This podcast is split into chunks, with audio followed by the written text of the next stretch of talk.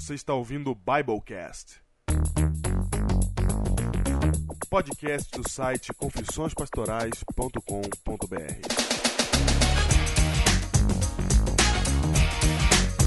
Eu sou o pastor Diego Barreto, distrital de Pedreira, em São Paulo.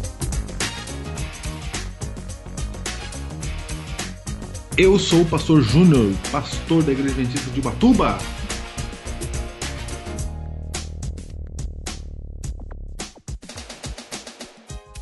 Este é o seu Biblecast 82 terminando a série O Selo de Deus, a marca da besta, o selo da vida. Como é que é nome da série? O sétimo dia. O sétimo dia. Atenção, vamos direto para os e-mails, Júnior. E-mails, vamos lá. Vamos direto para os e-mails e queremos dizer para você que a promoção do livro Amargo de Dennis Cruz já terminou e já temos o ganhador. A vinheta. Já temos, já temos o ganhador, cara. Já temos o ganhador. Não vamos estrear a vinheta hoje, porque hoje tá terminando, não, tá terminando. Então se você, manda, se você mandar é... Não, já era, acabou. Foi até semana passada. Não, é. Acabou, saiu, já era. Não, porque na hora que sair, saiu, cara. Saiu, saiu, já era. Então já temos o ganhador. Não vamos anunciar agora o ganhador, vamos usar a vinheta, a vinheta dele. E aí vamos dizer quem que é o ganhador do livro do Denis Cruz, o livro Amargo. Ok? okay. Não, vamos falar logo já. Não, é? não cara, não. Deixa. Tá bom. Deixa, deixa assim. Deixa assim. Tenso, deixa tenso. Deixar a gente tenso, vamos deixar ele tenso também. Então vamos lá. O e-mail de hoje, começando com o e-mail de Carlos Veloso Antônio Dias, que ele manda um e-mail pra gente rápido, sucinto, dizendo: gostaria de fazer parte dessa comunidade. Muito bem. Opa, vem. vem, vem. Tem várias pessoas que aparecem lá no grupo do Heróis dizendo eu quero fazer parte. Isso, é só ir lá, Heróis do Biblecast, no Facebook, e você vai fazer parte da comunidade que conversa lá e tal. É isso mesmo. Próximo e-mail. Próximo e-mail diz assim, ó, foi um testemunho e tanto esse do Júlio. Biblecast 20, hein, 19, Júlio. 19, né, cara? Você tá ruim de Biblecast, hein? Tá ruim mesmo, cara. 19. 19. É porque você precisa de copos quebrando. Sim. Estou passando pelo processo de libertação. Deus tem me ajudado muito. Está preparando todo o carinho para que eu seja, todo o caminho para que eu seja feliz. Só preciso continuar a seguir o Mestre Jesus. Olha que testemunho legal, Diego. Olha aí, Júlio. Olha aí, Júlio. Maravilha, hein?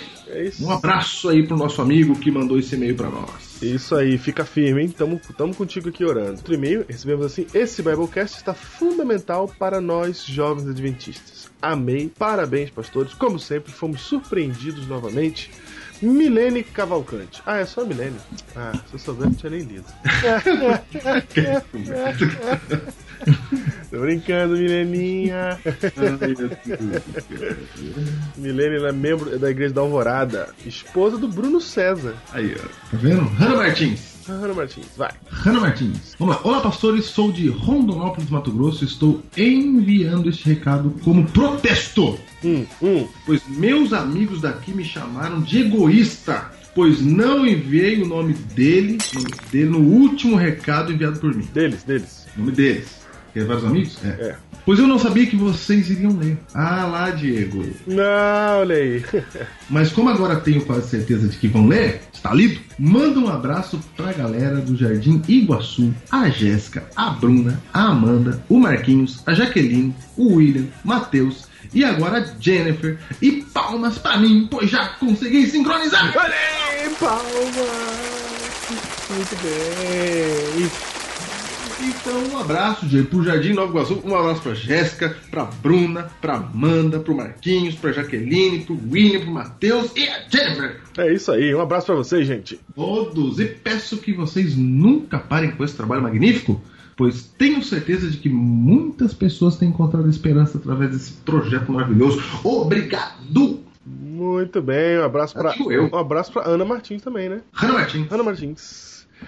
Está aqui o e-mail de Sônia Albuquerque, do Rio de Janeiro, da Igreja de Guadalupe, novamente, Júnior, nossa amiga Sônia Albuquerque, mãe do meu amigo Davi e da minha amiga Angélica. Ela manda aqui uma mensagem dizendo: Boa noite, Pastor Diego, Pastor Júnior, tudo bem com vocês? Eu tenho assistido muito seu programa, tenho tirado muitas lições maravilhosas dos temas apresentados. Muito obrigado, que Deus abençoe vocês. Tenha uma ótima semana. Um abraço para Rio de Janeiro, Guadalupe, para Sônia Albuquerque. Aí, um abraço mesmo, hein? Temos Marcílio Luciano. Marcílio Luciano, vai lá. Olá, pastores. Descobri o Biblecast por intermédio de um amigo e desde então sinto prazer em ouvi-los. Existe a série Operação Cavalo de Troia. Li os livros e confesso que fiquei muito impressionado. Gostaria de sugeri-lo como tema. Abraço! Sai, Diego! A série Cavalo de Troia, Júnior. Sabe Já o tá no é? número 9, sabia? Número 9? Já tá no 9, Cavalo de Troia, cara. Ah, tá no 9 mesmo. É um, um trambolhão, cara, o livro. Grandão 9. Nossa, cara. Eu vou falar pra você que eu li Operação Cavalo de Troia número 1. É. Você leu inteiro? Um? Eu li inteiro, inteiro, inteiro, inteiro, não. Mas eu li, li, li, li todo quase. A gente sabe do que você tá falando sim. Hã? Fica a dica. É, só que. É um livro nervoso. É, é, é o Dan Brown da década de 80, entendeu? É, eu sei. Ok, fica a dica aí então de Operação Cavalo de Troia aqui pelo Marcílio Luciano. Ok. Carlos, olá!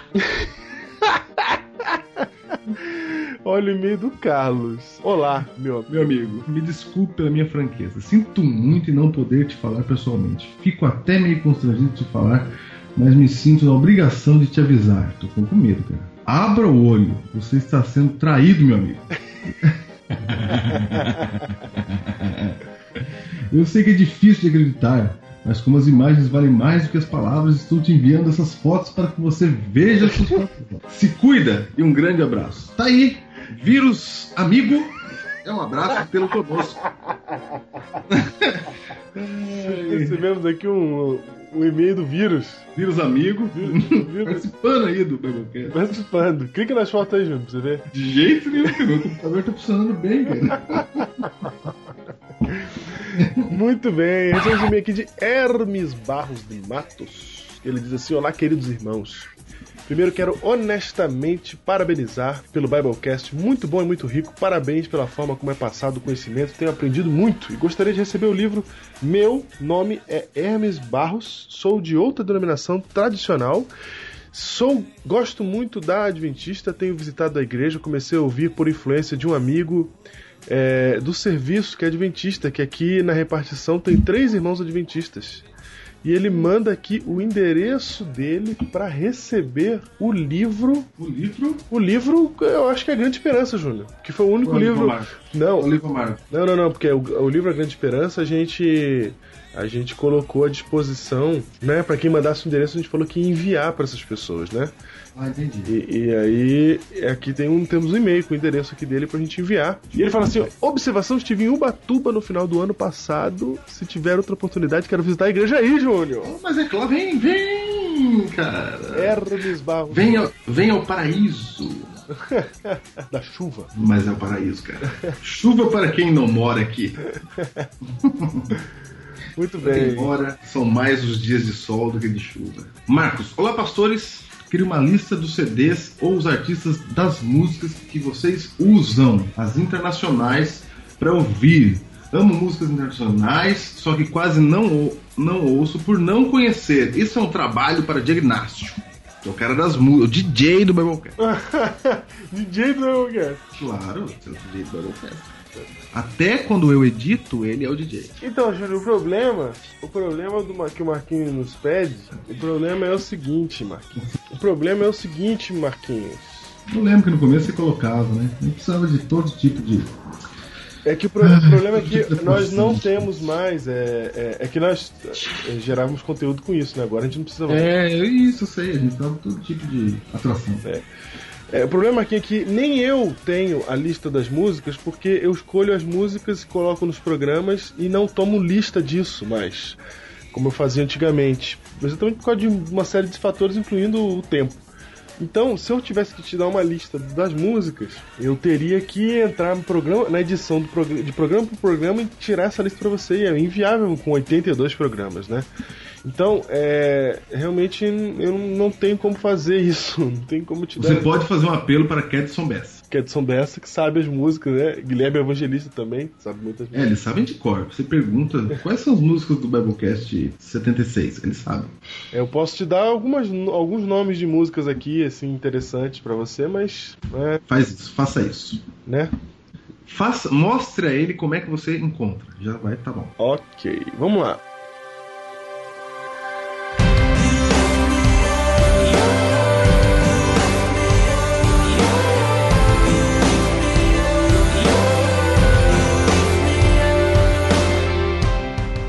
O próprio Marquinhos, ele continua no e-mail seguinte, dizendo assim, pastores, a lista dos rondonopolitanos no Mato Grosso está aumentando. Agora temos. Ah, e tá citando o povo que a Hannah Martins já citou. Foi, vamos lá. O William, vamos. a Jennifer já foram citados, mas o Jonathan ainda não foi citado, hein? Então tá aí o nosso abraço pro Jonathan. E temos mais dois sincronizados.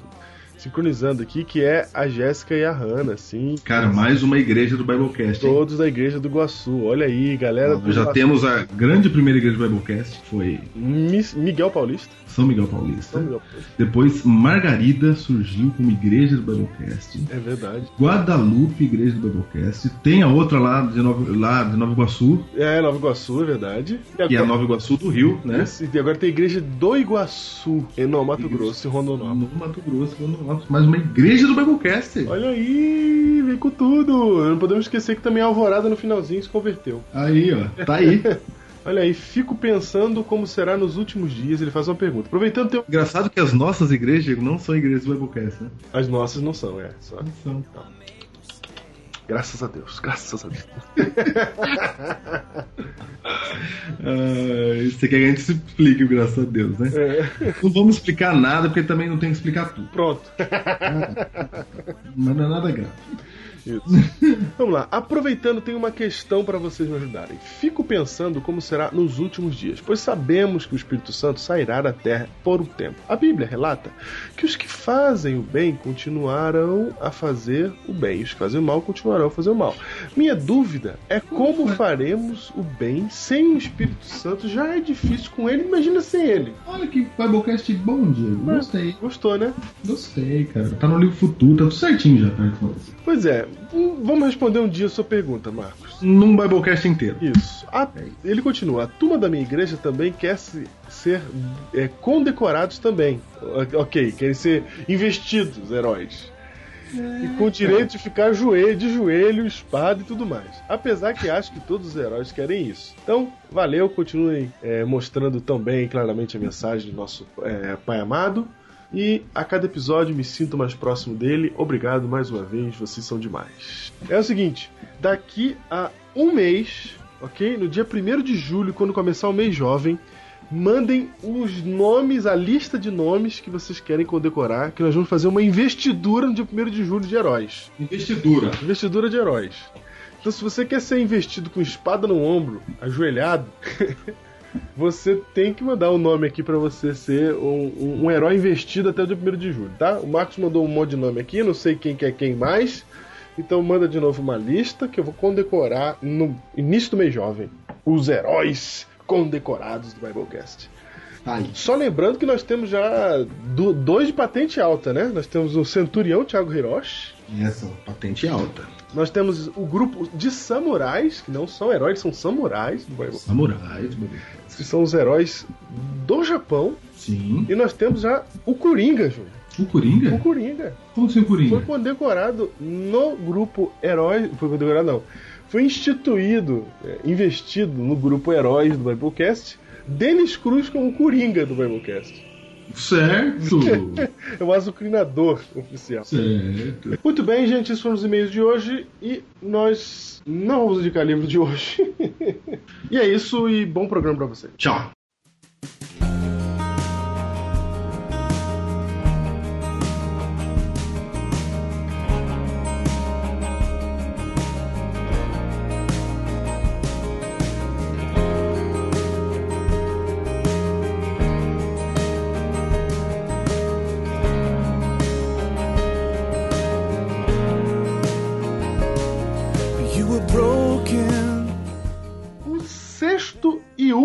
Episódio da série O Sétimo Dia. Cujo título é. O Descanso Final. Se você pegou esse Biblecast pelo título solto, você achou que a gente tava falando da morte, né? É verdade.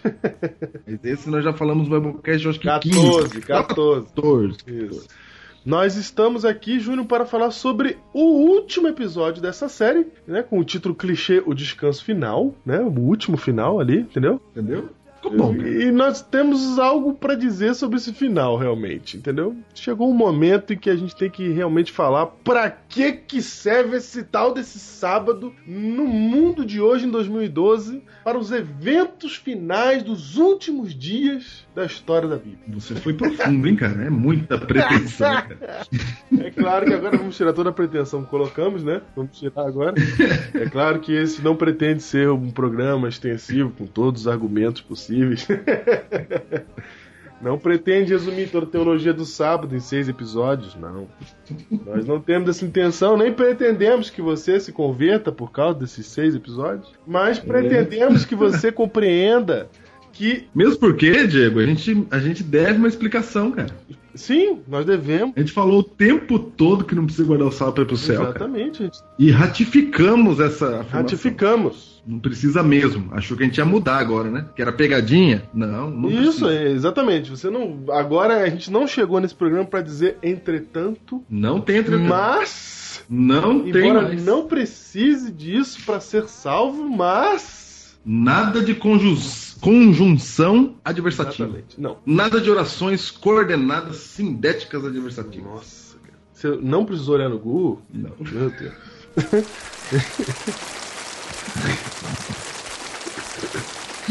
Meu Deus, aí, cara. Me senti tão agora vítima de bullying. De quê? vítima de bullying. Vítima de bullying nada, cara. Muito bem, Júnior. Nós viemos aqui para colocar o sábado no seu devido lugar de relevância nos tempos de hoje. Nós vamos falar nesse episódio, Júnior, sobre o porquê que hoje ainda haveria alguma relevância de se guardar o sábado. Por que, que tem um povo no mundo, no planeta Terra, que guarda o sábado e por que, que Deus acharia isso importante, se é que Deus acha isso importante? Sim. Certo? E do jeito que você falou, esse sábado é só pra esse povo, então. é é Isso, entendeu? Será que é só para esse povo que guarda o sábado hoje? Por que, que os adventistas, embora creiam na salvação pela graça, creiam na salvação pela fé e guardam o sábado porque é um dia deleitoso na presença do Senhor, por que, que eles guardam o sábado? Agora que eu digo por que, que eles, não no sentido deles, entendeu? A gente já deu nossa explicação aqui. A gente já falou que nós guardamos o sábado porque ele está na lei de Deus, porque a gente crê que quem ama a Deus guarda os seus mandamentos, e porque a gente já foi salvo por ele e não tem que caçar nenhuma obra para ser salvo, que a gente com deleite no coração guarda o sábado. Então essa é a nossa explicação. Agora a pergunta, ela é sai de nós. É a pergunta, uma pergunta que ela é mais universal assim. Por que, que os adventistas têm que guardar o sábado? Por que Deus teria é, esse propósito? Qual o objetivo de Deus em ter um grupo que guarda o sábado? Ok? Ok, Vamos vamos, lá. Apocalipse capítulo 7. Verso, verso para memorizar. Para você compreender melhor esse programa, não basta ouvir a série O Sétimo Dia. Eu indico a você a série, a primeira série de todas, A Relevância do Adventismo, especificamente o episódio número 4. Então, se você tiver isso em mente, você vai entender ainda melhor o conteúdo que vai ser passado para você hoje no episódio de hoje. Vai! Então vamos lá. Apocalipse 7, verso 1 em diante, diz assim: ó. Depois disso, vi quatro anjos em pé nos quatro cantos da terra, conservando seguros os quatro ventos da terra, para que nenhum vento soprasse sobre a terra, nem sobre o mar, nem sobre árvore alguma. Vi outro anjo que subia do nascente do sol, tendo o selo do Deus vivo, e clamou em grande voz aos quatro anjos, aqueles aos quais fora dado a fazer dano à terra e ao mar, dizendo: Não danifiqueis nem a terra, nem o mar, nem as árvores, até selarmos na fronte os servos do nosso Deus. Até aí. Ok, Guarda esse texto. guarda o texto na cabeça. Guarda. Ele é o verso que, que precisaremos dele. Ok. Esse texto está dizendo, Diego, se você pensa que a gente vai. Não vamos, né? Demorar detalhe por detalhe dele. Uhum. Ele está dizendo que Deus falou assim: ó, gente, calma. Não solta os ventos ainda, porque eu preciso fazer uma obra muito importante. Selar os servos de Deus. Não solta os ventos, vamos deixar aqui que é um sinal do, do, do fim da- do estado da Terra, né? Mudança de estado. Fim. É, Jeremias 51, verso 1 a 5 diz que ventos são símbolo, é símbolo de guerra na profecia, de destruição, etc. Então é o seguinte: não solte os ventos ainda até. Quer dizer que vai soltar, né? Uhum. Mas antes que solte, antes que solte, é preciso que haja um selamento. É preciso que haja um selo colocado na fronte dos servos de Deus. Percebe que Deus está querendo marcar o seu, o seu povo. Certo. Deus está querendo marcar, porque na hora que soltar o vento, eles já estão devidamente identificados. Por que Deus precisaria identificar o seu povo, Diego? Porque, segundo já estudamos aqui, em vários programas até, em mais de um, o povo de Deus seria quase que enganado, porque seriam chamados a adorar a coisa errada que se parece muito com Deus. Então, como o povo vai se parecer muito com Deus, porque vão estar seguindo alguém que se parece muito com Deus, mas não é Deus, é preciso que alguma coisa destaque claramente quem é e quem não é. Você foi profundo, Diego. Porque isso tem a ver com os nossos dias. Isso. Sabe por quê? Até o século XIX era claro que quem era de Deus, quem não era. Certo. Era claro, estava claro.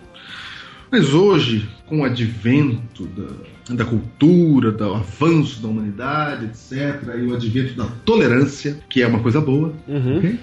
É uma coisa que nós queremos e achamos que Deus também quer. Perfeito. Achamos não, temos a Isso. certeza. Mas com o advento da tolerância, a tolerância meio que dilui, dilui o cristianismo. Uhum. Todo mundo pode dizer hoje sou cristão. Isso. E o que é Deus para as pessoas, Diego? Para muitas pessoas, Deus é uma circunstância. Você foi profundo agora.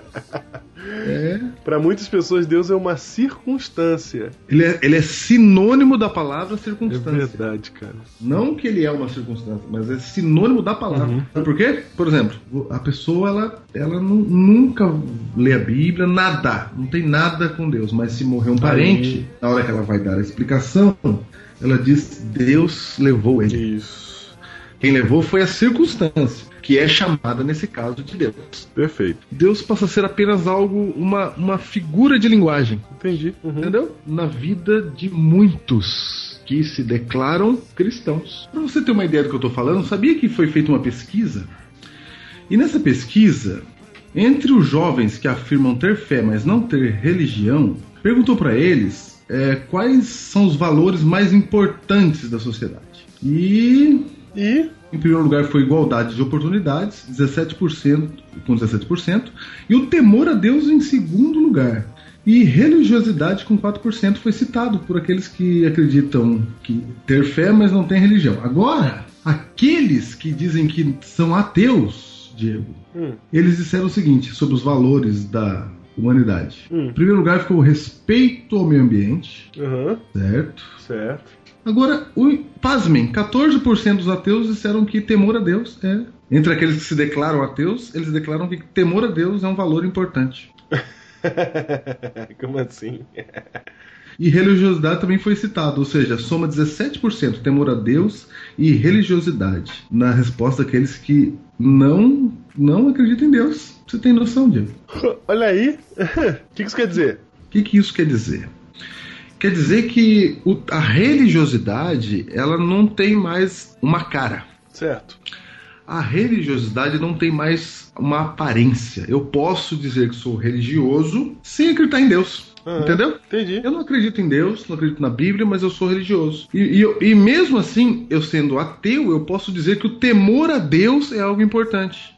Ou seja, esse temor a Deus citado por gente que não que se declara ah, que não crê em Deus, essa palavra Deus aí, Diego, ela, ela é diluída na mente das pessoas. Entendi. Entendeu? É diluída. Se você fizer uma pesquisa e falar assim, você acredita em Deus?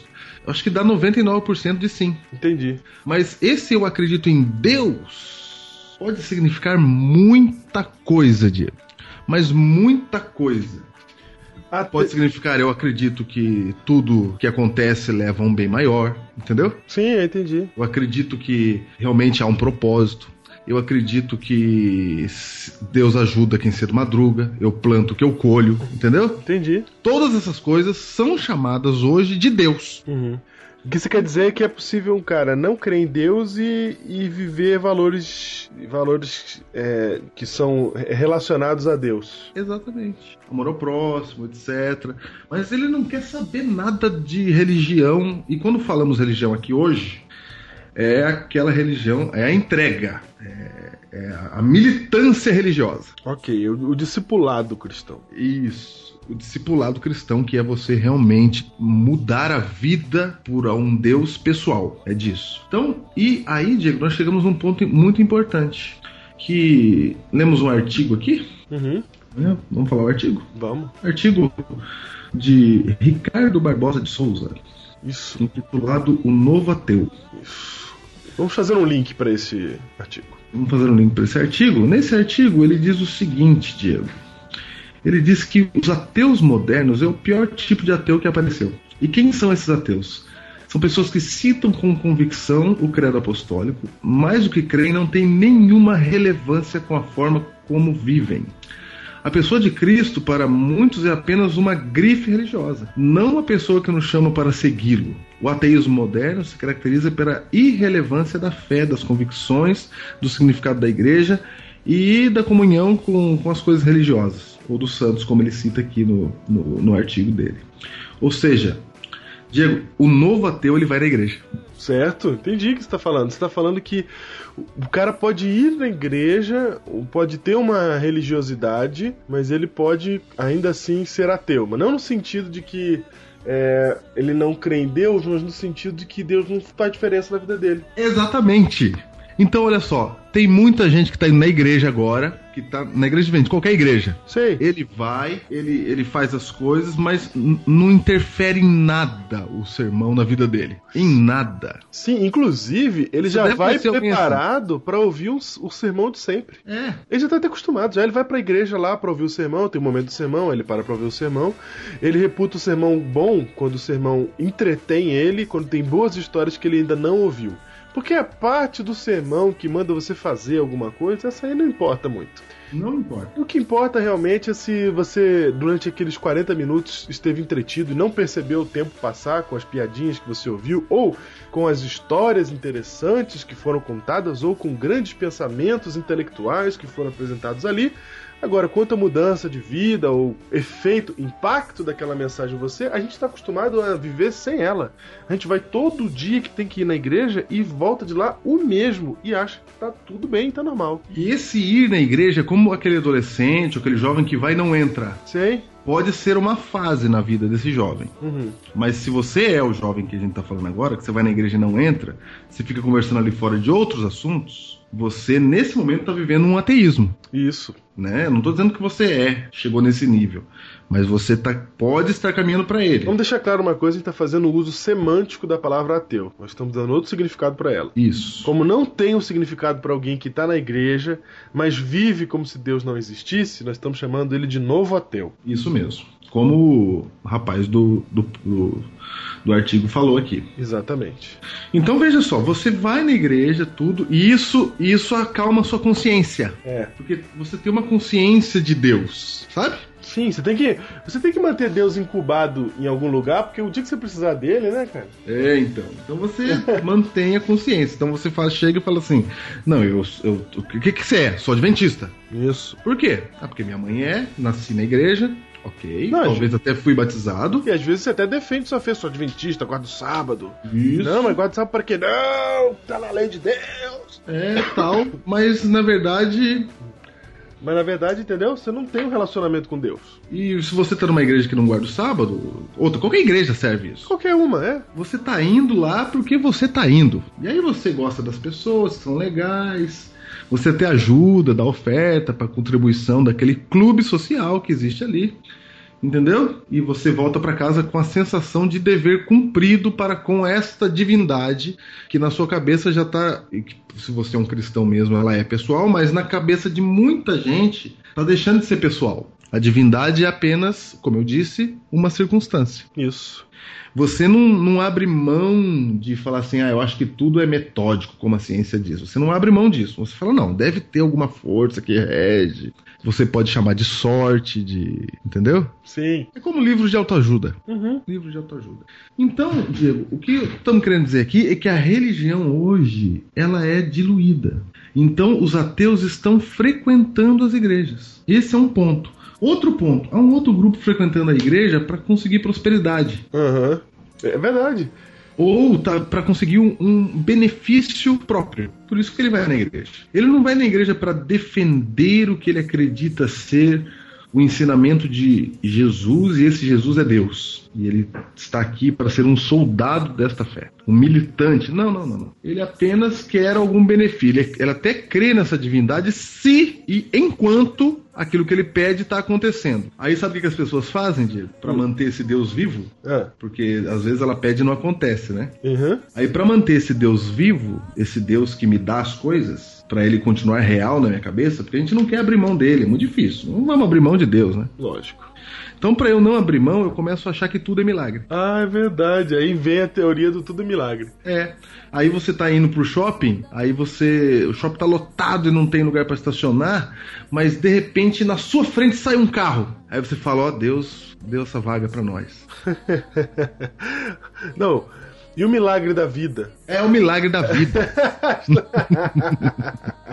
Todo dia Deus faz o milagre da vida na sua vida. Porque você aprendeu que tem que ser grato e você cria essas coisas. É. Que você tem. Não, no fundo, no fundo, você tem medo de orar e pedir coisa grande para Deus. É, Porque exatamente. se não acontecer, você perde as fé. Não tô dizendo que a vida não é uma bênção de Deus, não, gente. Eu tô, você tá entendendo o que a gente tá dizendo, né?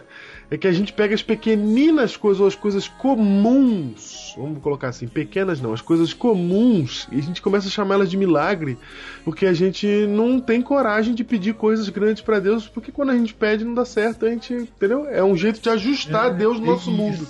É, ajustar o Deus no nosso mundo. Um carro sair na sua frente no estacionamento não é milagre nada. É coincidência, sorte, não é nada. Isso. Não é nada, é, é a vida. Você Mas, acordar de manhã é providência natural de Deus que ele deu pro passarinho também. Isso, acorda você, acorda o ateu, acorda quem não É. é, sabe de nada, todo mundo acorda. Exato. E se você pegar câncer, uma hora não acorda mais também. não adianta. Não adianta você falar assim, eu tô acordando porque eu tô na igreja. Não é assim É, que funciona. Você tá acordando porque todo mundo acorda. sim. Entendeu? Providência natural da vida pra todo mundo. Vai acordar todo mundo. E se você ficar doente, para de acordar também do mesmo jeito, viu? Então, pra gente não pensar nessas coisas que são muito. que estraga prazer da religião, né? Aham. A gente dilui ela. Aí você não se entrega à religião com medo de decepção. Pode ser um dos motivos, né? Uhum. Decepção com os líderes religiosos, com os pastores, ou de- decepção com a própria maneira como você crê. Certo. Você tem medo de encarar a, a vida, a bolha religiosa que você tem na sua mente, ela, ela explodir. Certo. Então você não entra muito fundo com Deus. Então você é um ateu. Entendeu?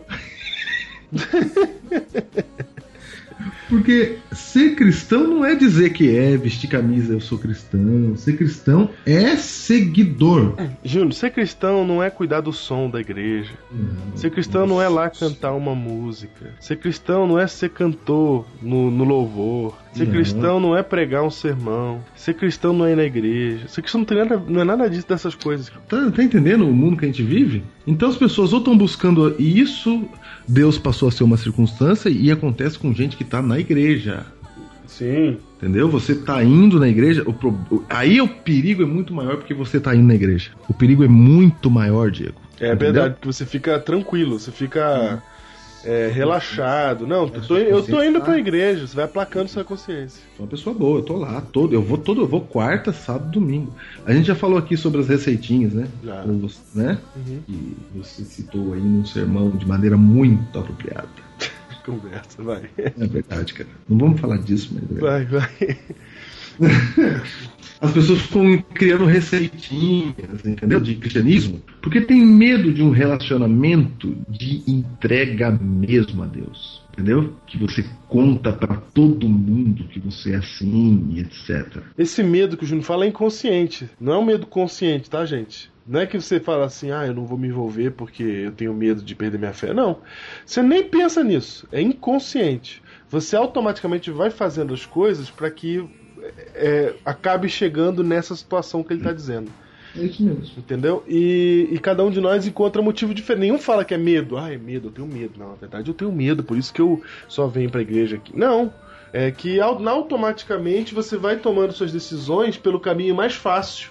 E o caminho mais fácil é um caminho que, mesmo que você esteja sob o guarda-chuva da religião, não quer dizer que você está realmente com Deus. Ou que Deus tem alguma relevância, algum impacto na sua vida. Não tem nenhuma, na verdade. Então você é um ateu moderno, Isso. entendeu? Aham. Você não é alguém que fala mal de Deus. Você até ensina seu filho dizendo assim, filho, você faz ditados populares, né? Você fala assim, o pouco com Deus é muito, muito com Deus é nada. As pequenas âncoras. É, você, você ensina isso pro seu filho. Só que esse Deus, na verdade, é um negócio. É um negócio. Você, na verdade, está ensinando gratidão. E- e- Você está ensinando a pessoa a ser grata. Uhum. Mas grata a quem? Grata não não precisa ser a quem, é grata. Aí essa, como você quer que ele seja grato o tempo todo, você classifica um objeto da gratidão que é a palavra Deus, que ela é só semântica, ela não é uma pessoa. Entendi, entendi o que você quis dizer. Vocês estão entendendo, gente, que é bem profundo isso que a gente está tentando explicar, então é bem difícil. A gente está há minutos aqui tentando explicar esse conceito para vocês. Eu sei que alguns já entenderam, mas é que é bem complicado, porque a gente está tentando explicar um negócio que acontece muito profundo. É, é assim que tá. Olha ao seu redor. É tão é que- profundo que pra gente desenterrar ele é tão difícil de falar. É, Deus é só um cumprimento. Vai com Deus. Fica com Deus. Isso, Isso. Mas quando você faz esse cumprimento, você diz assim, ó, ó, eu, eu digo vai com Deus. Entendeu? Entendi. É que nem você falar assim. é, não, eu. Para, pastor, eu sou da igreja, eu, eu oro, eu vou, eu tô lá, eu canto, eu participo. Mas não é isso, gente. Isso é efeito. Desculpa. Isso é um dos efeitos. Para nós que ainda somos conservadores, agora eu tô usando a palavra conservador no sentido teológico dela, Uhum, né, que ainda crê que a Bíblia é verdade, aham, isso é ser conservador no mundo teológico, né? exatamente. Que o mundo teológico não crê que a Bíblia é verdade. É, liberal. Tem os conservadores e os liberais. Liberal acho que é tudo. Não, isso aí é É, isso é tudo figurativo. figura, pessoas que escreveram. Nós ainda cremos que é inspirado. Ou seja, são ateus teólogos. são ateus teólogos, é. Absolutamente ateu. Isso, absolutamente ateu. Entendeu? Que crê apenas que a religião é algo para te dar. É um consultório de psicologia. Te dá razões para viver melhor, não é? Uhum. E aí você fala assim, ó. Ah, ter religião é uma coisa boa. Todos devemos ter uma religião. Sim, que nem os ateus disseram, 17% disseram que religiosidade é interessante e temor a Deus também. Não é bom você viver sem religião. Então você até manda seu filho para a escola adventista. Isso, eu conheço ateu que escolheu religião pro filho pra poder educar o filho. Isso, porque é bom de educar. Isso. É que nem fosse uma a filosofia de arte marcial, né? Isso, exato. Um esporte. Faz um esporte que o esporte educa. É uma filosofia de vida. É, o esporte educa. É assim, entendeu? Uhum. Então, se você tá nessa, você é ateu. Uhum. E muita gente tá nessa. Muita gente. Inclusive que Esse, tem gente ouvindo a gente aqui agora. é, tem gente que tá ouvindo o Biblecast e acha que já é cristão, né? Por ouvir. Isso. Então, muito bem. Esse é o mundo atual. Deus conhecia esse mundo atual, porque ele sabe de todas as coisas. Então, Deus falou assim: olha, eu preciso colocar um antídoto para esse mundo atual. E quando ele pensou no antídoto, gente, ele não pensa quando chega o mundo atual. Ele pensa antes da fundação do mundo. Exato. É assim que Deus faz.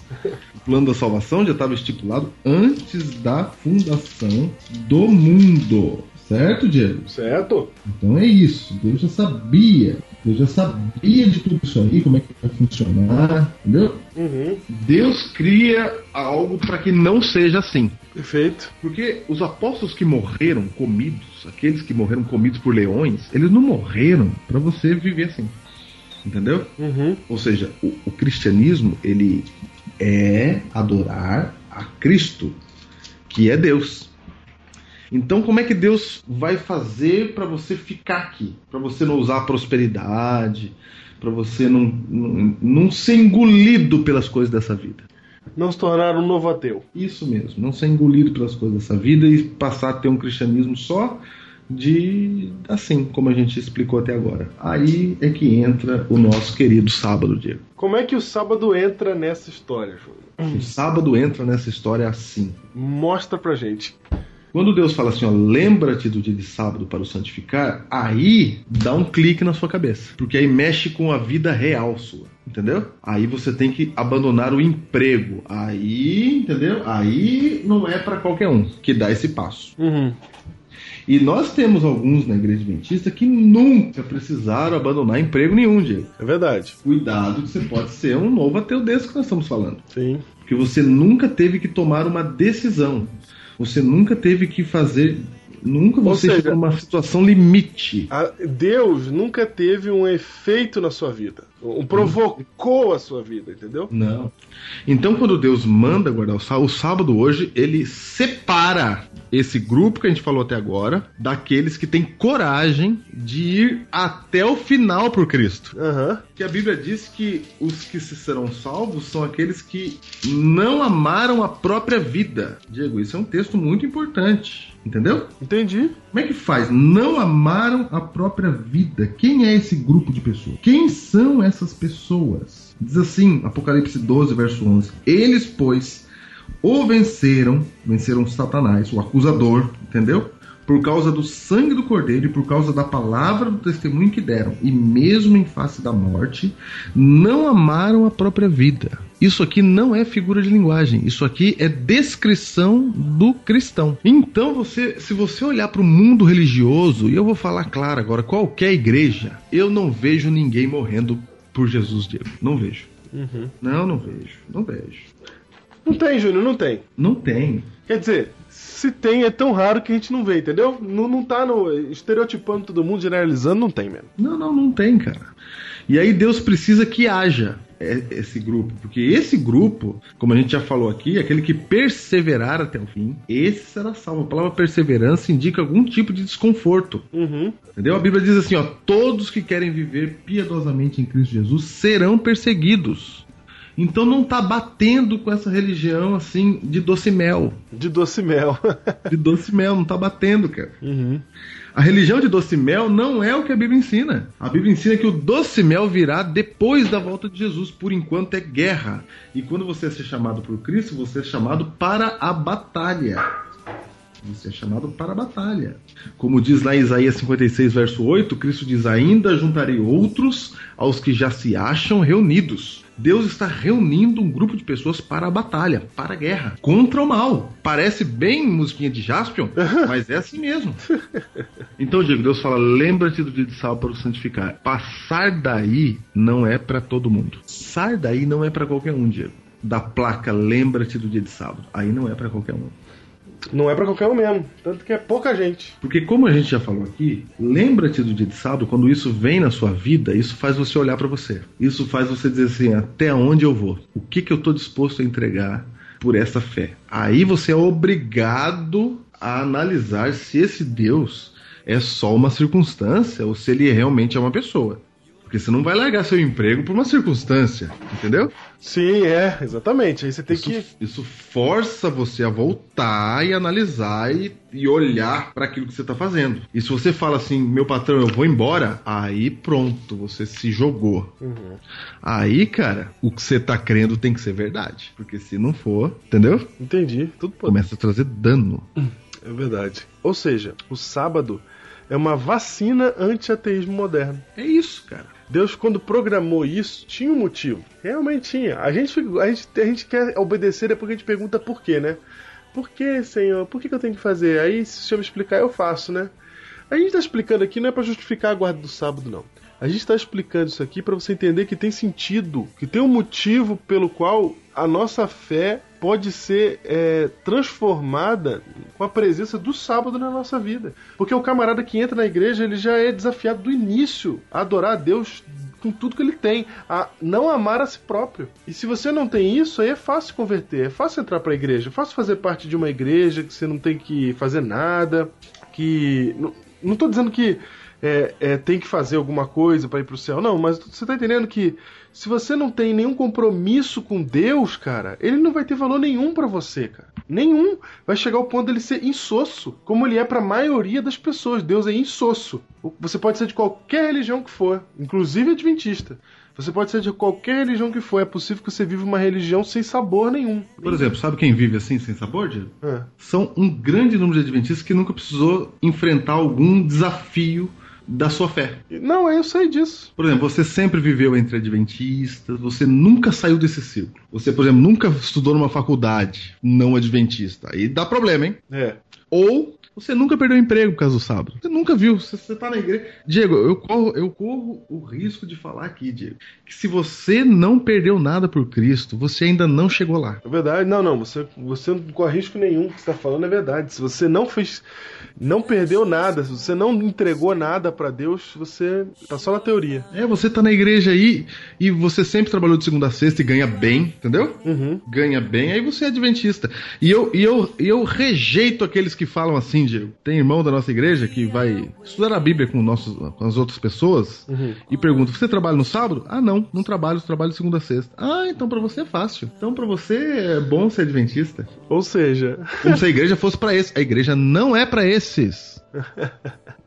A igreja adventista não é pra quem não trabalha no sábado. Nossa, Diego, sabia disso? sabia. A pessoa fala assim: ah, eu, eu vou pra Assembleia. Por que não? Porque na igreja adventista não dá, porque eu trabalho sábado. É, que engraçado, né? Então eu vou pra Assembleia, eu vou pra Batista, porque lá não tem esse negócio do sábado. Ali, na igreja adventista, é até bonito, é até legal. Eles têm escola, eles têm hospital, eles têm um monte de coisa.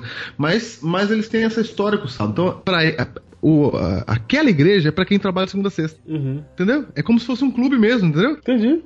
clube, é Rotary Clube. Pra entrar no Rotary Clube, você tem que ter alguns quesitos. Ser de um nível social, entendeu? Sei. É que nem entrar no Clube Pinheiros em São Paulo, Diego. Você tem que analisar a sua ficha, entendeu? Tem que ver como que você é, tem que ter indicação, tem várias coisas. Então a Igreja Adventista é mais ou menos assim pra muita gente. Então a maioria que frequenta a Igreja Adventista, tem bastante gente, Diego, que tá lá e tá fazendo parte do clube. Na hora de ingressar no clube, passou numa comissão lá pra ver se aprovava o nome dele. Aham. E aí na comissão, sabe o que perguntaram? É. Trabalha quando que trabalha? De segunda a sexta. Ah, tá aprovado, pode entrar aí. E aí ele é adventista, mas não é isso, Diego.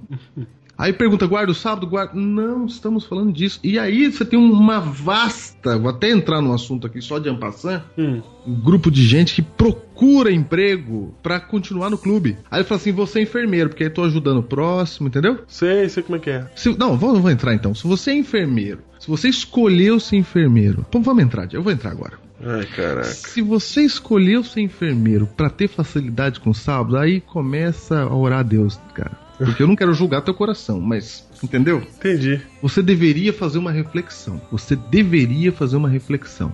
Porque sabe pra quem que é a igreja adventista, Diego? Sabe o que, que Deus queria com o sábado?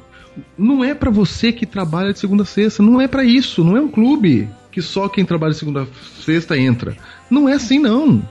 Deus queria, Diego, que o sábado fosse pra todos, principalmente pra você que tem que trabalhar no sábado. Por exemplo, vou dar um exemplo pra você, Diego. Imagine que o Pelé fosse adventista. Ah, você falou esse exemplo. Já falei, não falei? Já. Aqui na série mesmo? Hum, em algum lugar. Em algum lugar. Já É, falei, acho que então vou até nessa série. Então eu vou falar de novo. É nessa série mesmo que eu falei. Então veja só, o Pelé, eu tenho certeza que mudava jogo, mudava jogo pra ele não jogar no sábado. Uhum. Ou seja, Deus quer que a gente seja tão pessoa de oração que a gente consiga que pessoas mudem por nossa causa, entendeu? Ou seja, esse cara é, um- o, é o advogado o melhor do mundo. Eu preciso tanto dele que eu aceito essa história de sábado. Ou esse arquiteto, esse arquiteto não, esse são os melhores arquitetos, mas eles não trabalham sábado. Não, mas tem que ser eles, não tem problema. Porque é assim, não é, Diego? Entendi. Não é assim que eles fazem com os astros do rock? Eles pedem absurdos e todo mundo dá as coisas que eles pedem. Entendeu? Deus quer que a gente tenha um nível de excelência tão grande que as pessoas comecem a abrir portas pra nós. E aí, na hora que eles perguntarem por que vocês são assim, porque eu estou militando a favor de um Deus vivo. E ele me pede pra ser melhor. Aí nisso é consequência, entendeu? Aí vem bênção também sobre isso. Você vai ter um melhor emprego, etc. Mas o que eu tô querendo dizer, Diego, é que a gente não pode ter medo de encarar os mandamentos, de- a, a lei de Deus, as instruções de Deus. A gente não pode ter medo, Diego. A gente não pode querer saídas mais fáceis, entendeu? Senão você não entendeu ainda o chamado de Cristo pra você. Então, Diego, quando a gente fala do enfermeiro, é assim, cara. Se você decidiu ser enfermeiro porque você ama cuidar dos doentes, aí é uma coisa. Sei. Se é por missão. É. Agora, se você escolheu pra dar um jeitinho de trabalhar no sábado, aí, cara, você tem que rever lá no fundo do seu coração. Pra não ter problema, né, com sábado. É, porque eu creio, Diego, vou até falar aqui, que eu acho que tem que guardar todo mundo sábado, cara. Por causa desse detalhe. Porque senão a gente fica usando como desculpa algumas profissões, entendeu? Entendi. Porque o problema, cara, tá na- no, no profundo do coração, que é o que Deus vai julgar. O motivo. Não queremos que vocês usem as nossas palavras pra julgar ninguém. É. A gente não quer que você use esse Biblecast ou o nosso argumento pra acusar ninguém.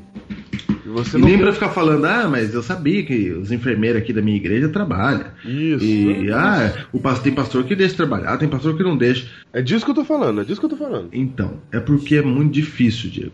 Quem mede é lá no profundo. Então, só dá pra saber você que tá trabalhando aí, se você quando acorda pra ir trabalhar no sábado de enfermeiro, se você tá realmente adorando a Deus nesse dia. Você sabe. Você sabe. E nós não estamos falando desse assunto hoje. Só tô jogando assim por cima. Tem várias coisas, declarações da igreja que a gente não vai falar aqui agora. Isso. Mas eu queria que você olhasse o seu coração, o que você está fazendo. Diego. É por isso que Deus dá o sábado nos nossos dias, Diego. É por isso que a gente leu no início Apocalipse 7, de 1 a 3. Porque Deus quer selar o seu povo. Deus ele quer fazer uma separação. Ele está dizendo assim: ó, esse é meu. Uhum. São homens, como diz lá em Hebreus, de quem o mundo não era digno.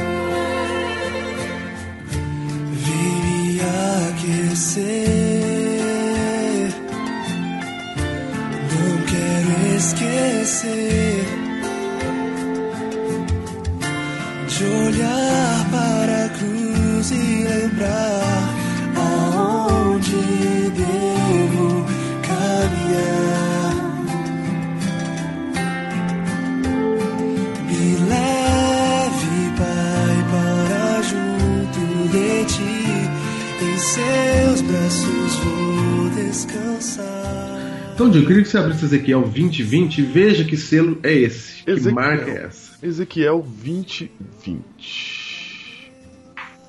Diz assim: Santificai os meus sábados, pois servirão de sinal entre mim e vós, para que saibais que eu sou o Senhor vosso Deus. Comenta. Vou, vou, vou, vou ler no original, tá? No, Vai. no português no original. Santificai os meus sábados, pois servirão de sinal entre mim e vós, para que saibais que eu sou Yahweh, o vosso Deus. Olha aí. Ok? É assim que tá escrito.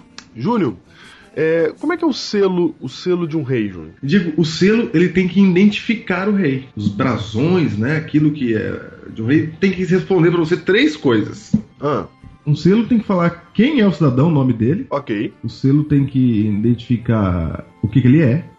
Rei, né? Ele Rei da onde e tal. Príncipe, etc. Isso. E isso que você falou, da onde? Ah, e da onde? Ok, são É. três coisas, são então isso. É o nome, a função e da onde. É isso. É isso que tem que ter no selo, né? É isso que tem que ter no selo. Ok. Quando Deus fala que o sábado seria o selo de sinal entre. Para que saibais que eu sou o seu Deus, sinal entre mim e vós. Alguns, Júnior, alguns podem argumentar que esse sinal é entre ele e os judeus. Opa! Certo? Olha aí. Esse é um argumento possível e plausível. Um argumento possível. O que, o que diremos, pois, diante dessas coisas? Como é que sai dessa? Diego, se você argumentar que é só para o judeu, que é um argumento bem plausível, você tem que resolver o problema de Apocalipse 7, que é no tempo do fim, entendeu? Certo. Porque antes da destruição, Deus falou: Eu preciso selar o meu povo. Porque lá em Apocalipse capítulo 7, que é o texto áureo, né? Fala que Deus precisa selar o povo antes do fim. Este selo, Diego, nós estamos afirmando aqui que é a guarda do sábado. Nossa, já entendi, cara. E sabe por que, que nós estamos afirmando que é a guarda do sábado? Hum. Por causa do texto que a gente acabou de ler, Ezequiel 20, 20. Será sinal entre mim e vós. Não entre mim e os judeus, porque eu preciso ligar com o Apocalipse. Que é no tempo do fim. É, porque, cara, em Apocalipse tem uma profecia dizendo pro tempo do fim, que não é um tempo da dispensação judaica, vamos dizer assim, né? Não é um tempo que os judeus estão com a palavra, é os gentios que estão. E o Apocalipse fala que nos últimos tempos o povo de Deus seria selado. Não fala em Apocalipse que selo é esse, mas a gente sabe que para interpretar Apocalipse a gente tem que usar a Bíblia, o Isso. Antigo Testamento. A gente procura selo na Bíblia e você só encontra em um lugar. Aí, esse, esse, e- e- essa, essa parte de Ezequiel falando que o selo seria esse, entendeu? Procura selo na Bíblia aí que você vai ver que no fundo, é, no Antigo Testamento, no fundo que eu digo, é lá no Antigo Testamento é onde você vai encontrar selo, referência a selo. Então a gente tem no Novo Testamento é, dizendo que os- as pessoas serão marcadas na- com o selo de Deus, e no Antigo Testamento dizendo que selo é esse.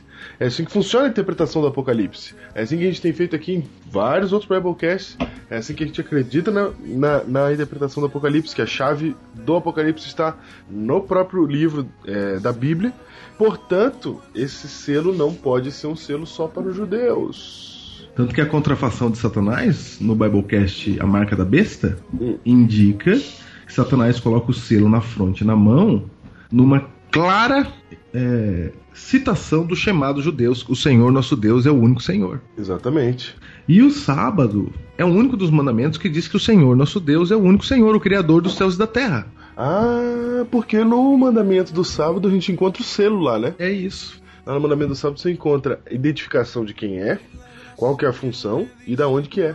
Isso mesmo. Tem lá. no- Vamos ler o texto. Êxodo 20, 20, vai lá, verso 8. Verso 8. Diz assim: Lembra-te do dia de sábado para o santificar. Seis dias trabalharás, farás toda a tua obra. Mas o sábado. Como é é? Mas o sétimo dia é o. Mas, mas o sétimo dia é o sábado do Senhor. Não, Yahweh. Isso, aí tá o nome dele. É o nome dele. Do Senhor teu Deus. Não fará nenhum trabalho, nem tu, nem teu filho, nem tua filha, nem teu servo, nem tua serva, nem teu boi, nem teu jumento, nem o forasteiro de tuas portas para dentro. Clara alusão aos gentios. Certo? Ok? Ok. a todo e qualquer não judeu que quiser entrar para o povo de Deus. Isso. Forasteiro das suas portas para dentro. Porque em seis dias fez. Opa, ele é o Criador. Isso. Essa é a função dele. Uhum. Fez o Senhor os céus, a terra, o mar e tudo que neles há. Opa, Criador de do quê? tudo. De, De tudo. Da- Do mundo. Tudo há é o sétimo dia, descansou. Por isso Senhor, por isso, percebeu por isso? Por isso. Uhum. Por isso, porque ele é o Senhor, porque ele é o Criador, por isso abençoou o dia de sábado e o santificou. Ah, não, não foi porque ele quis fazer uma coisa diferente com os judeus? Ele queria criar um, um povo estranho no mundo? Não é por isso. É porque ele é o Criador, cara.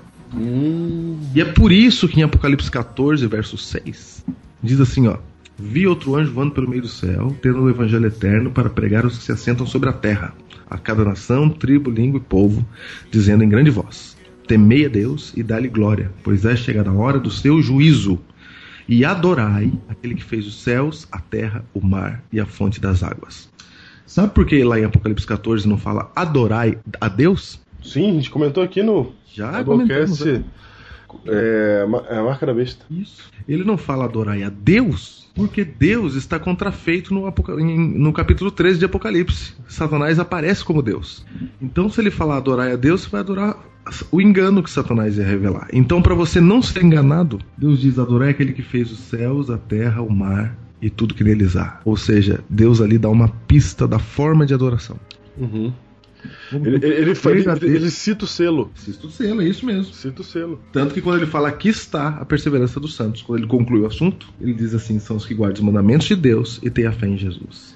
E Olha, ele avisa, são os mandamentos. Ele avisa, é verdade. São os mandamentos de Deus e a fé em Jesus. E, e Júnior, tem um detalhe importante aqui que é, é legal mencionar, que nós, Adventistas do Sétimo Dia, cremos, e você, você vai descobrir isso se você ouviu o Biblecast, é, a primeira série, principalmente o Biblecast 4, nós cremos a interpretação profética que a gente é, faz da Bíblia, diz pra gente que no fim dos tempos, né, como até o Júnior citou aí também, a gente também cita isso no Biblecast, é a marca da besta. O diabo vai fazer uma contrafação de Deus tão grande, tão grande, que vai enganar, se possível, até os escolhidos. É isso. Isso vai fazer com que toda a massa cristã, toda a massa cristã seja enganada. Só que como é que vai fazer pra, pra gente não ser? O que, que é o quase? O que, que é o que vai impedir de que os escolhidos não sejam realmente enganados? É o selo. É o selo. É o que selo. que- e por que, que é o sábado, Diego? Porque é aquilo que atinge exatamente a geração atual. Exatamente. Como a gente acabou de falar,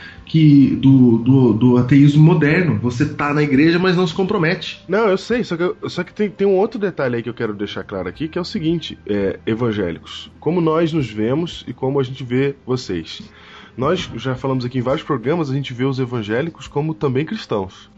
Como também pessoas que, é, se seguirem a Cristo, assim como nós, vão para o céu, certo? Serão salvos. Sim, claro. certo? Ok. Só que vai chegar um determinado momento da história da humanidade, Aí é que tá, vai chegar um determinado momento. ele ainda não chegou.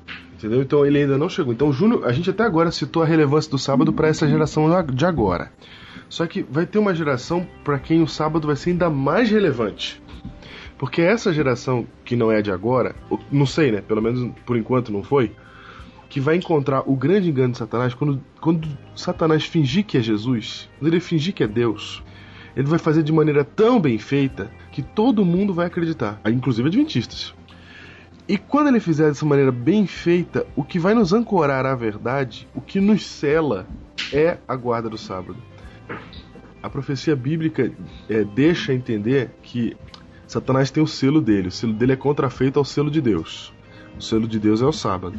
Então, o selo contrafeito de Satanás deve ter alguma coisa relacionada à adoração do sábado.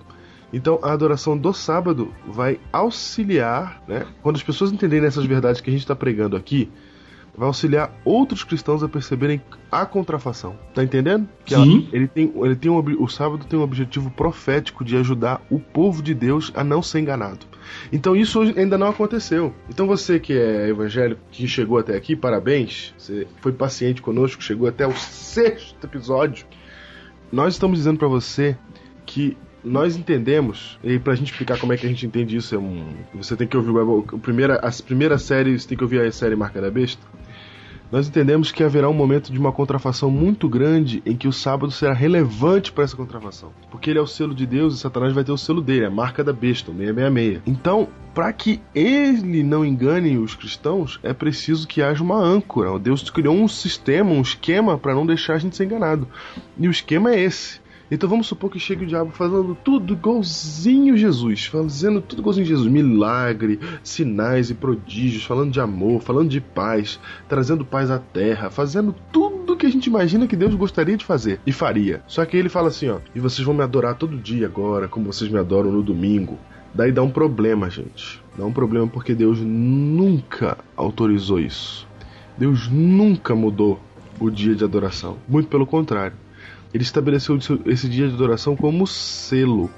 A gente já falou aqui, vai repetir Diego, salvação. Diego, não é uma questão de a minha igreja estar certa, a sua tá errado, cara. É, não é. Não Satanás quer reduzir a isso. é. é, exatamente. Satanás quer que a gente fique falando, ah, nós estamos certos e os evangelhos estão errados. Não é isso. Cara, não é isso, cara. A gente tem que ler a Bíblia. Sem esse negócio de evangelho de sou da Assembleia, sou adventista. Sou batista. Não sou tem isso, cara. batista. Não tem isso, cara. Tem que tirar isso. Satanás quer que a gente brigue. E aí na briga, cara, só fortalece as, as diferenças. Isso.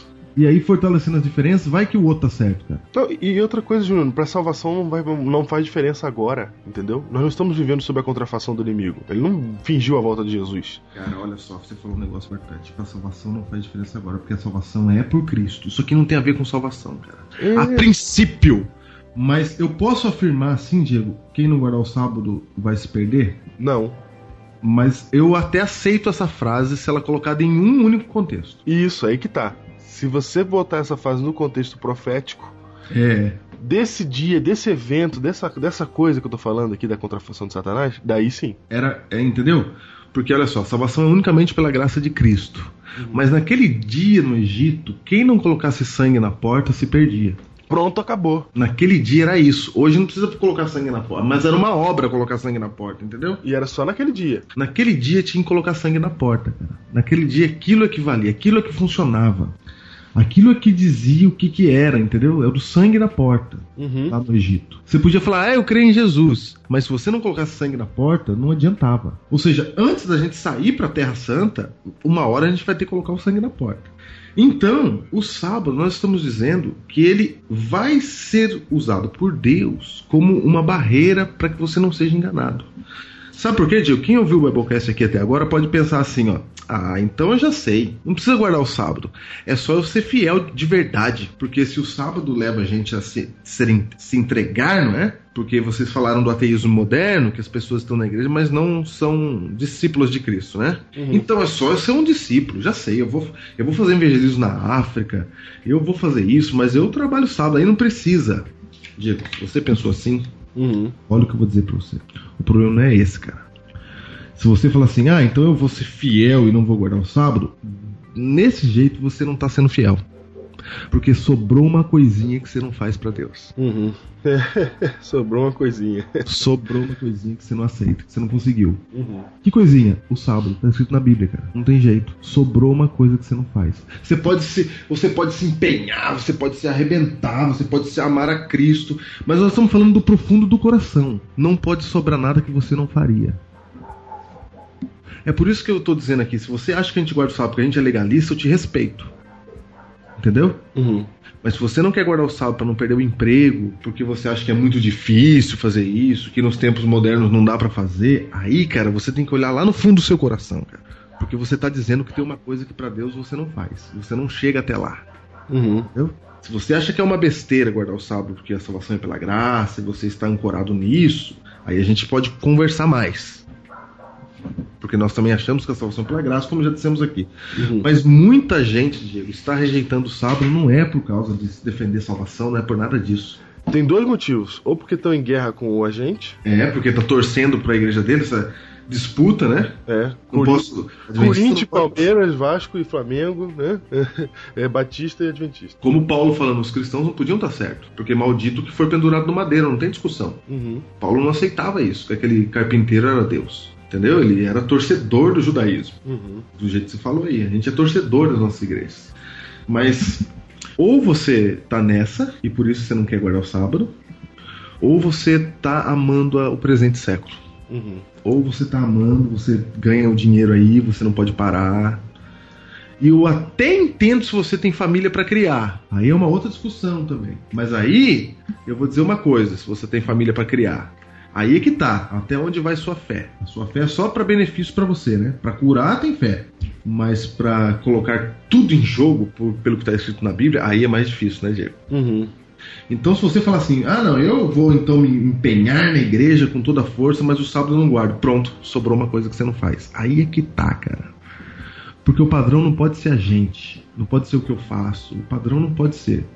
Deus julga a intenção do coração e o padrão você tem que buscar na Bíblia. A Bíblia tem que ser o padrão, cara, senão a gente fica solto. Uhum. E na Bíblia eu tenho a guarda do sábado. E alguém pode estar pensando assim, ah, mas por que, que Deus não, não revela isso na hora que chegar a contrafação, ou se tiver realmente é, um momento desse, por que, que Deus não revela lá é, a sua vontade? Ele está fazendo isso, entendeu? A igreja adventista é para isso, a gente existe para isso. Nós, nós estamos aqui como cristãos, que cremos na salvação pela graça e acreditamos no sábado, nós estamos aqui para portar essa verdade até o momento que ela, que ela será indispensável. Aquela série... Não, é- Diego, você foi profundo agora, cara. É, é para isso que a gente serve, cara. É para isso. E você, de onde está ouvindo, entenda que é para isso que a gente serve. Na parábola das dez virgens, a gente é o que dá o grito: Eis o noivo sair a seu encontro. É isso. As virgens são os outros evangélicos, irmãos nossos que vão pro céu também. Todos os cristãos, é. Não fica bravo com aquele que dá o grito, entendeu? Satanás está trabalhando para que na hora que chegue o noivo e o cara fala assim, ó, eis o noivo sair a seu encontro, as virgens falam, ah, cala tua boca, Não, e, e- deixa eu dormir aqui. Esse cara gritando aqui que mané chegar noivo. Bairro. É isso que Satanás quer que aconteça, cara. E, e A outra gente não é a única igreja. A gente faz parte, a gente é uma peça do quebra-cabeça do cristianismo total. É isso, cara. A gente é o grito. Não Uma pega- peça fundamental. E, e- e não pensa que seu grito é, é- A gente tá querendo dizer que a gente é melhor do que ninguém, não. Que, porque somos os portadores da verdade. Não é isso. A gente tá falando que a gente é o grito, cara. Quer dizer o seguinte: que nós somos uma. Como o Júnior falou muito bem, nós somos uma peça, cara.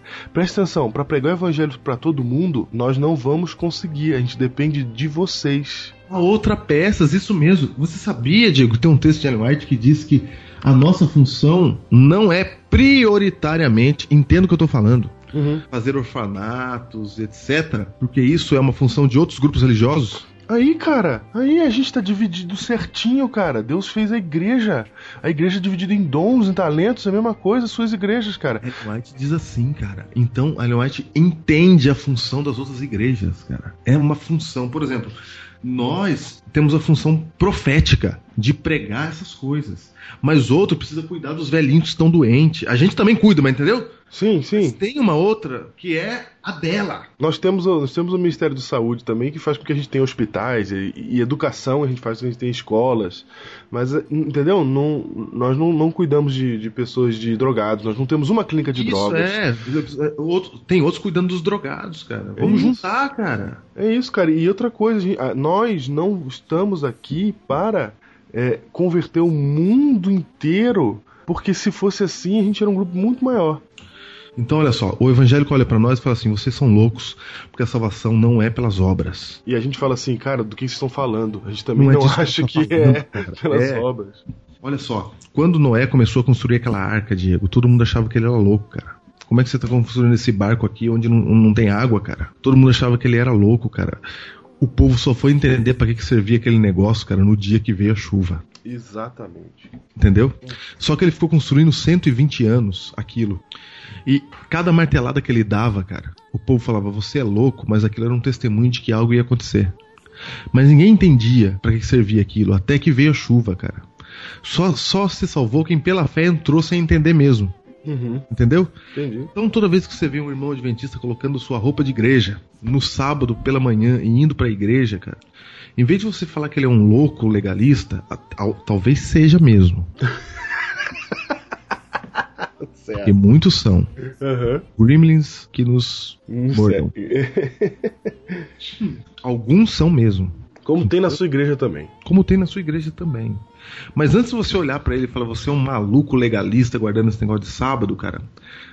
Porque é a mesma coisa que o povo olhava pra Noé e falava, é um maluco, cara. Uhum. Então você olha e fala assim: caramba, meu. Será? Põe um será na sua cabeça, cara. Porque realmente, você pode perguntar, mas as pessoas estão salvando pela graça. Não precisa disso, não precisa mesmo. Mas naquele dia Vai precisar. precisava de uma arca. Precisaria de uma arca, porque viria um dilúvio. Naquele outro dia, no Egito, precisava pôr sangue na porta. Vai chegar o dia que você vai olhar pra nós e falar assim: caramba, é por isso que eles guardam. Só que aí pode ser tarde demais, cara. Uhum. Aí você vai falar, nossa, agora eu entendi por que, que eles estão assim, cara. Porque quando todo mundo fala assim, meu filho não foi curado, eu não tive prosperidade, Deus vai falar assim, ó, olha aqui o povo que tá firme perdendo as coisas. Já falamos isso, cara. Uhum. Eu vou dizer, a função da igreja adventista é de verdade presente. Uhum. A nossa função é a arca de Noé dos últimos dias. Ah, viu? Só vocês estão salvos. Ah, então, lá vem você de novo, cara. Mas a arca serve pra salvar todo mundo. Uhum.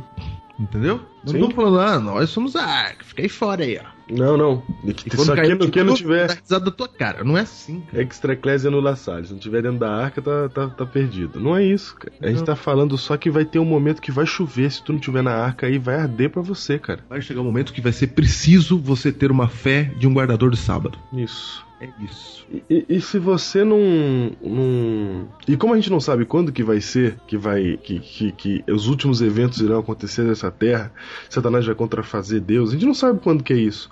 Então a gente continua pregando, portando essa verdade, guardando ela pro momento certo. Enquanto a gente guarda pro momento certo, há pessoas que durante toda a história guardaram o sábado para que Deus mostre que durante todo o período da história a verdade esteve presente. É, e os adventistas estão aqui du- durante esse período, é um pequeno povo, sabe? É igualzinho o, o terceiro Elias da profecia. É um Então, Diego, para terminar essa série sobre o sábado, cara. terminar. Para terminar, Eu quero fazer um manifesto adventista. Manifesto. Um manifesto, cara. A gente não é do diabo, cara.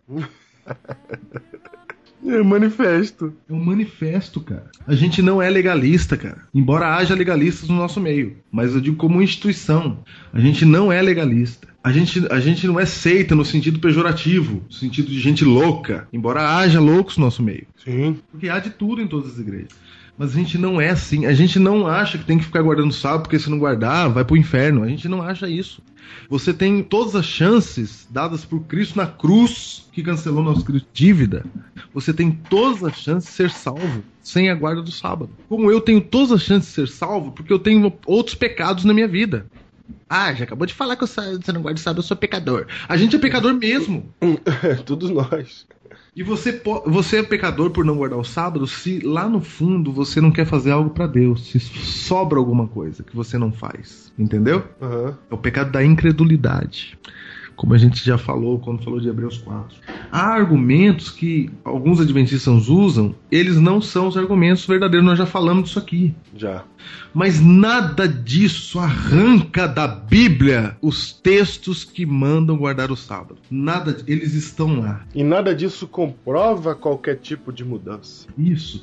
E se eles estão lá, você, por favor, não olha para Adventista então. Olha para lá, cara. Olha para a Bíblia e fala assim: "Cara, tá realmente escrito aqui". Mudou no Conselho de Jerusal- Jerusalém? Não mudou, cara. A gente falou que não mudou, cara. Não mudou, não tá claro. Não é assim, não, cara. Pra mim tá claro que não mudou. Eu sou uma pessoa inteligente, Diego. Sabia? Eu me julgo inteligente. Eu não sou maluco, entendeu? Sim, entendi. Eu estudo. Modéstia à parte. Não, eu tô dizendo que sou normal, cara. Eu sei, eu tô brincando. Você não tá falando que é gênio, você tá falando que você é inteligente. É, uma pessoa normal. Isso, estudei numa escola boa, estudei, sei fazer redação, faço conta de somar e dividir. Eu sei Conhece Gauss. É, eu sei. Leio, gosto de ler livro. Eu sou normal, cara. Eu não sou maluco. Não rasgo dinheiro, Sei. né? Eu não falo inglês, cara. O Diego fala, cara. O que, que tem a ver, cara? Ai, cara, vai.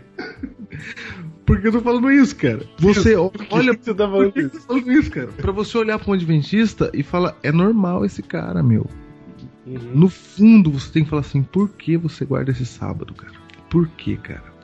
Como eu olho pra vocês e falo assim: por que vocês não guardam? E eu entendo por que vocês não guardam. Já falamos isso várias vezes. Só que Deus não quer separar a gente, cara. Deus quer unir a gente. Ainda juntarei outros aos que já se acham reunidos. E eu vou dizer, Diego, agora: os que já se acham reunidos não são os adventistas do sétimo dia. Nossa, falei. Pronto, falei. Falou, hein? Você falou, cara. Ainda tem outras ovelhas desse aprisco. O aprisco eu creio que não é a igreja adventista do sétimo dia. Certo. O aprisco, esses que já se acham reunidos, são aquelas pessoas que já conseguiram se livrar do preconceito religioso e elas vivem somente por Jesus. O aprisco é a igreja invisível, cara. Isso, elas vivem somente por Jesus. Tem gente assim na igreja Adventista do sétimo dia, Graças a tem Deus. gente assim na Assembleia de Deus, Graças a tem Deus. gente assim na Igreja Universal do Reino de Deus, Graças. tem gente assim na Igreja Católica, Tem. tem gente assim em todo lugar. Essas pessoas picadinhas são o aprisco.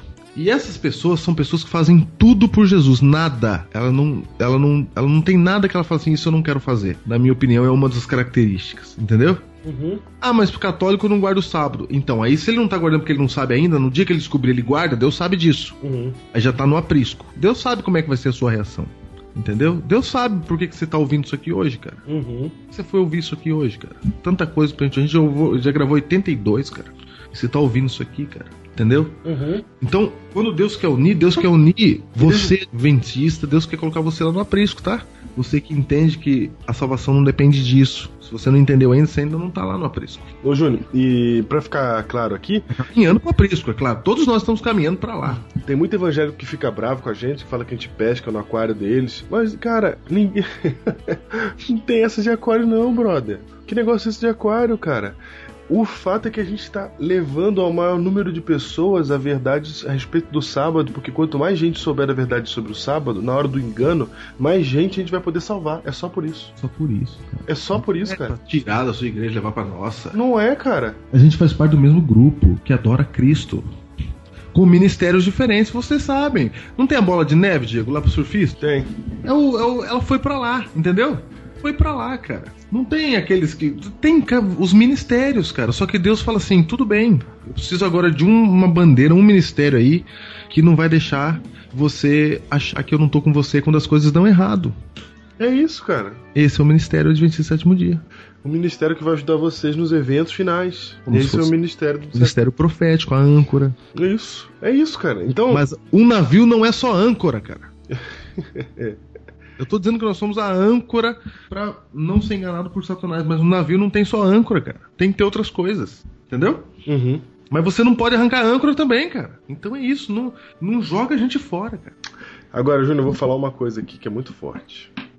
Pro Adventista agora. Nossa, eu tô até com medo dessas coisas que a gente tá falando. Ninguém entende a gente. É por isso que nós falamos no 82, pros Gremlins já ficaram lá pra trás, cara. Já, cara.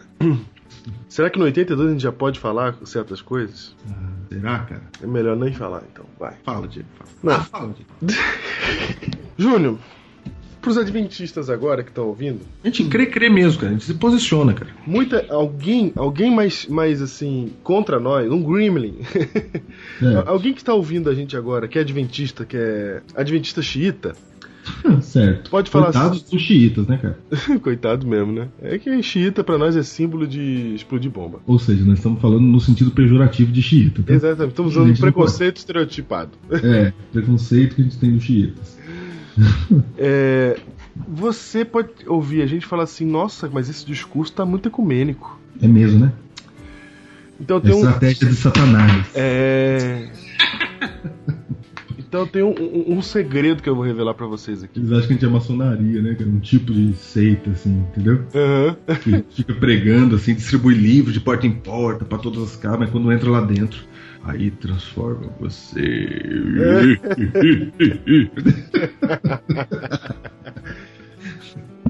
E aí você pode estar pensando assim, não, esse é um discurso ecumênico, né? Eu tô sentindo que é um discurso ecumênico. Eu quero dizer pra vocês uma coisa. A verdade é que a missão adventista é uma missão ecumênica. Porque a nossa missão é para os cristãos, cara. A gente, cristãos, né? a gente é chamado a pregar toda a nação, tribo, língua e povo. Mas a mensagem do terceiro anjo é a mensagem para o cristão quando ele fala caiu, caiu a Babilônia. É uma mensagem que vai ajudar. O grito que é dado à meia-noite é dado para as virgens. E as virgens são os cristãos, cara. São o povo de Deus. Então a nossa missão ela é ecumênica. Você não pense que nós temos uma missão isolada. Nós não temos uma missão isolada. Nossa missão é, é- é- é entrar entre os cristãos e falar com eles. Gente, presta atenção. Tem uma coisa aqui que vocês estão ignorando que vai ser importante e que já é importante hoje. Se, o- se a gente tivesse feito isso, por exemplo, não existiria os neopentecostais. Porque a doutrina neopentecostal é uma doutrina baseada no, na adoração ao, ao próprio eu. É verdade. Porque ela- satisfação própria. A satisfação própria é a busca do benefício, certo? Então essa, essa, essa doutrina neopentecostal existe exatamente porque eles não entenderam isso que a gente tem para explicar. E só é possível a gente explicar isso para todo mundo se a gente viver como Cristo viveu realmente. E Cristo viveu uma- um relacionamento, para ele pregava a verdade, pregava em amor. Ele não pregava a verdade chutando os outros. Ele pregava a verdade em amor. Então, o- a nossa missão é uma missão ecumênica. Não se esqueça que o diabo mistura sempre a verdade com a mentira. Que a verdade, a mentira pura, ela não funciona, a mentira crua não funciona. Você tem que misturar com a verdade. Portanto, se um dos eventos finais dos últimos tempos é a união da cristandade, saiba vocês que é porque há um benefício na união da cristandade. A união da cristandade é uma coisa boa, só que o diabo vai perverter isso e vai aproveitar essa união para fazer com que a sua contrafação funcione. Vocês estão entendendo isso? É, ou seja, Satanás, tô dizendo claramente, cara. Satanás ele fala, já que vocês vão se unir, então que se una pra fazer a coisa errada. Exatamente, entendeu? Mas o certo é se unir. União é de Deus. União de Deus. Não, pastor, mas isso é ecumenismo. Cara, você foi profundo agora. Deus fala assim, ó, eu vou reunir todos debaixo do mesmo aprisco. E um dia vocês vão se unir, vai ser só um pastor e um só rebanho. Cara, a união é de Deus, é da vontade de Deus que a gente fale de maneira unida, que nós vejamos uns aos outros como irmãos. Se você ainda não ouviu o Biblecast 35, Gremlin, vai lá ouvir, porque essa é a declaração oficial da nossa igreja. Nós acreditamos que temos que ser amigos dos outros e não inimigos. É, é da vontade do diabo que sejamos inimigos, que eles nos odeiem e que nós odiemos eles. Essa é a vontade de Satanás. Mas nós temos que nos unir, temos que ser amigos. Isso não quer dizer que a gente vai aceitar é, mudança de doutrina por causa dessa união, que é perigoso. Nossa, é perigoso, porque aí a doutrina deles vai entrar na nossa igreja, etc. Não tem nada de perigoso, cara. Nós não estamos falando de relacionamento doutrinário, estamos falando de relacionamento pessoal, estamos falando de relacionamento cristão. Isso é de Deus. Isso faz parte do nosso, da nossa missão. Cara, imagina que a gente se una todas as igrejas da cidade para fazer uma campanha de doação de sangue ou para juntar cestas básicas para um grupo de refugiados que teve uma enchente. Não, refugiado não, palavra errada. Desabrigados. Uhum. Desabrigado da enchente. Eu posso ir lá, bater na casa do padre e falar, padre, vamos ajudar e encher de cesta básica aqui, sei lá, cobertor, arranjar lugar para eles? Posso ir lá pro padre falar isso, Diego? Ou posso ir lá na Assembleia de Deus e falar, vamos, gente, vamos em nome de Jesus, cara. Vamos salvar esse povo? Eu posso falar isso? O que, que você acha? Claro, Isso é união, ecumenismo, isso aí?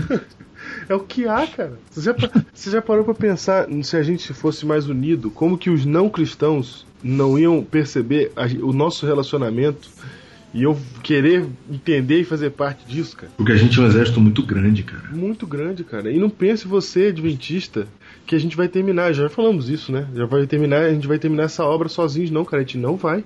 A gente depende dos outros irmãos cristãos, cara. Eles vão levar esse evangelho adiante. cara. Deus usa todos, cara. E tem gente sincera em todo lugar. É isso. Então, Diego, eu, as minhas últimas palavras são essas, gente. Lê a Bíblia, sem preconceito. Sem preconceito, cara. Sem preconceito. Lê a Bíblia sem preconceito e você vai chegar até o que Deus quer de nós. Por isso, você que está nos ouvindo e que acompanhou a gente nessa série, nós, Adventistas do Sétimo Dia, nós guardamos o sétimo dia porque acreditamos que fazendo isso nós estamos adorando o nosso Deus acima dos nossos próprios interesses. E acreditamos que isso vai ajudar a salvar os nossos irmãos cristãos num dado momento específico da história da profecia. Mas embora essa seja a nossa crença, em nenhum momento a gente parou de acreditar ou deixou de acreditar ou acreditou diferente de que a salvação é somente por meio de Cristo da sua graça. Então agora que você entende tudo isso, agora você processe essas informações aí e, e veja o que você vai fazer na sua vida. Você que é adventista, se você vai continuar guardando o sábado do mesmo jeito que você guarda, você que não é adventista, qual que vai ser a sua reação a isso? Tem que haver alguma reação, entendeu? E não se esqueça que Deus falou assim para Abraão: Por meio de ti serão benditas todas as nações da terra. A nossa função é perder o emprego para que sejam salvas todas as nações da terra. É isso. Mesmo que eles não entendam isso, mesmo que você não entenda. A gente tem que sofrer para que outros se salvem no futuro. Portanto, lembra-te do dia de Dia sábado, de sábado para, para o santificar. E havendo Deus terminado no dia sétimo a sua obra, descansou. E abençoou Deus o Lembra sétimo dia do sábado para o santificar. Seis dias trabalharás, mas o sétimo dia é o sábado. Aqui está a perseverança dos santos, os que guardam os mandamentos de Deus e as leis. Disse-lhes Jesus: Se me amais, guardareis os meus mandamentos. Me recuso a crer no que os outros dizem, no que o mundo exige. Como no passado, hoje a minoria sustenta essa doutrina. Perfeito em meio à lei que é eterna, descanso na promessa. Eu sou criatura, Deus é criador. Em Cristo é o Senhor.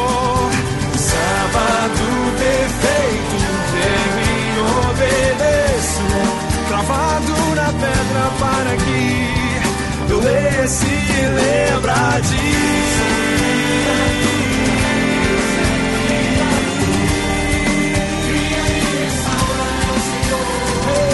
Sábado perfeito, eu e obedeço. Cravado na pedra para que eu lesse e lembrar-te.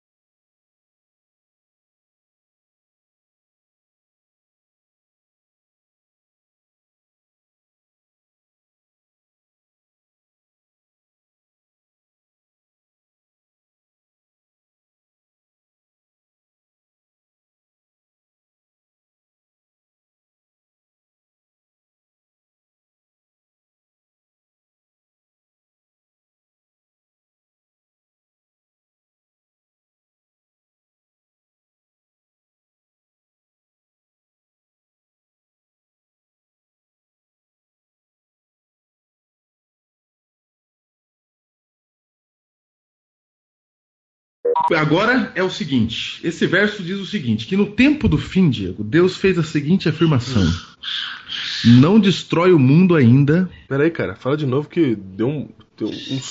Nossa, cara. Tradução é Eu quero papai. Eu pensei que era o, o pato Donald estava gritando de longe, eu quero papai. Tradução. Eu quero tio. É. Ai, meu Deus do céu. Vamos lá. Jasper ninguém lembra mais, né? Nossa, gente, você citou o Jasper agora. Porque eu acho que os atual não tem musiquinha assim, tão assim. Que atual? Atual do quê? Quem tá Os heróis atual tem, tem musiquinha que fala batalha contra o mal? Cara, quem tá ouvindo a gente não ouve bem 10, não. Não vê bem 10, não. Eu espero, eu espero. Cavaleiros do Zodíaco. Isso, é da nossa época, Jaspion mesmo. O povo sabe quem é. Então tá. É isso mesmo. Eu posso te dar algumas, alguns nomes de músicas aqui, assim, interessantes pra você, mas. É, Faz isso, faça isso. né? Faça, mostre a ele como é que você encontra. Já vai, tá bom. Ok, vamos lá. Como é que eu encontro, rapaz? Que isso? Eu compro? Eu vou no, vou no loja e compro a música. Como é que você encontra o bom artista? Como é que você encontra a música legal? Entendeu? Caramba. Ok, ok. É disso que estamos falando. Meu Deus, isso aí ia ser legal falar essa, esse negócio. Tá ruim, tá ruim, tá ruim. Pato Donald tá no fundo. Certo. Pera aí, deixa eu ajudar o Pato Donald.